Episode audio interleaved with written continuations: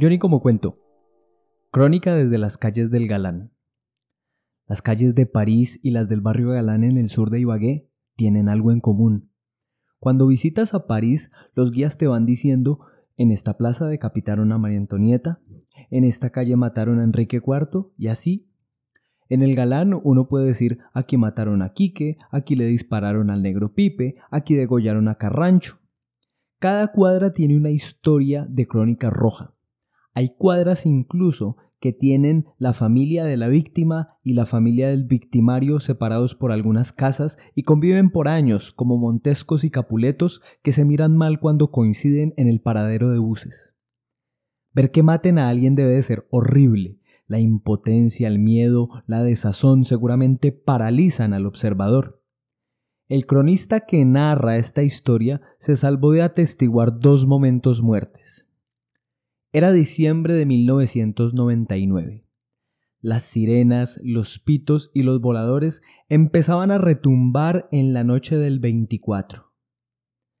La pinta me la había puesto desde temprano.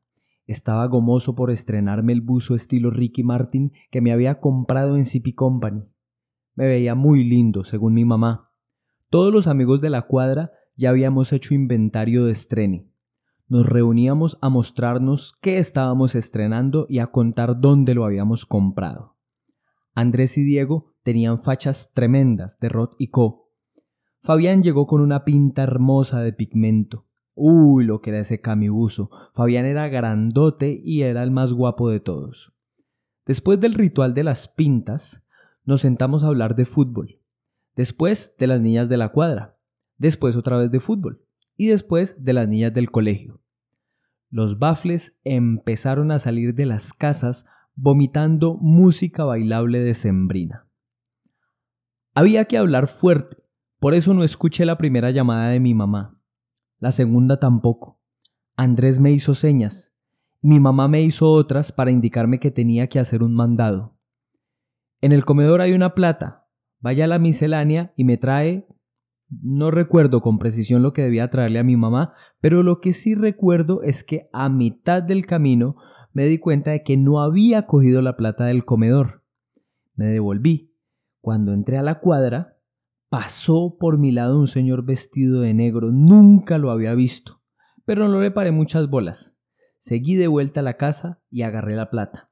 Cuando salí otra vez, dos tipos entraron corriendo a la cuadra y gritaron Allá va, Allá va, ese fue el que le disparó al negro Pipe. Dejar la plata para el mandado me salvó de atestiguar los disparos al negro Pipe. Dicen que fueron tres. Cuando llegué a la escena, el negro Pipe estaba tirado en el piso y hacía gárgaras de sangre. Los mismos que hablaban de los tres disparos tiraron versiones rapidísimas de lo que había pasado. La que más aceptación tuvo por la noble comisión de chismosos del barrio Galán fue que al negro Pipe lo mataron en venganza por haber violado y asaltado a una señora en otro barrio de Ibagué. Decían que al verdugo lo llamaba el enlotero y que llevaba años planeando el día y la hora. La segunda vez que eludí ser testigo de algo brutal fue en el 2009. Mi papá salía de trabajar a las 2 de la tarde y tenía un partido a las 3 en el Salado. Mi misión consistía en llevarle el almuerzo a la una y media para que él pudiera salir derecho de su trabajo en el Hotel Ambalá hasta el Salado. Si usted no conoce Ibagué, mi barrio Galán y el Salado son Canadá y Argentina. Antes de irme a entregar el almuerzo, tenía que sacar a los perros. Un perro, amigo, un criollo, color criollo y tan criollo que parecía que nunca se iba a morir, y Bruno, un Rottweiler precioso que disciplinaba el barrio completo con sus ladridos y que por ser de raza pura ya lleva varios años muerto. Volvía de sacar a los perros y salía de las últimas manzanas del barrio, en esa cuadra en la que termina el galán y empieza el murillo. La escena fue un poco surrealista. Yo iba caminando con los perros y dos caballos pasaron trotando. Los caballos iban solos, nadie los arriaba, nadie los montaba. De pronto se escuchó el ruido de una moto, pero era un ruido distinto. Sonaba como una licuadora gigante a todas revoluciones. Una moto a toda velocidad en mi barrio pasa cada diez minutos, no tiene nada de sospechoso. La moto hizo un recorrido de diez cuadras y se devolvió a un punto en el que yo la había visto. Hasta ahí nada raro, pero cuando entré a mi cuadra y estaba por llegar a la casa, tres estruendos hicieron que amigo y Bruno se descontrolaran. Yo arranqué a correr hacia la esquina y la hermana de Quique saltaba y daba unos alaridos cargados de dolor. Las esquinas de las cuadras empezaron a llenarse de curiosos. La mamá de Quique daba instrucciones, sus ademanes eran los de alguien ajeno a la situación. Lo montaron en un taxi y al otro día ya estaban todos en el velorio.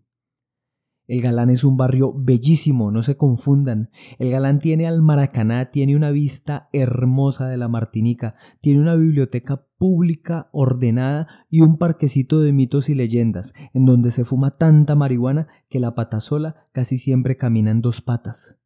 A mi cuadra la inmortalizó Santiago Cruz en el video de Una historia diferente. Del galán han surgido grandes hombres y grandes mujeres, grandes pensadores, como por ejemplo, bueno, en realidad ninguna persona sobresaliente ha salido de sus calles.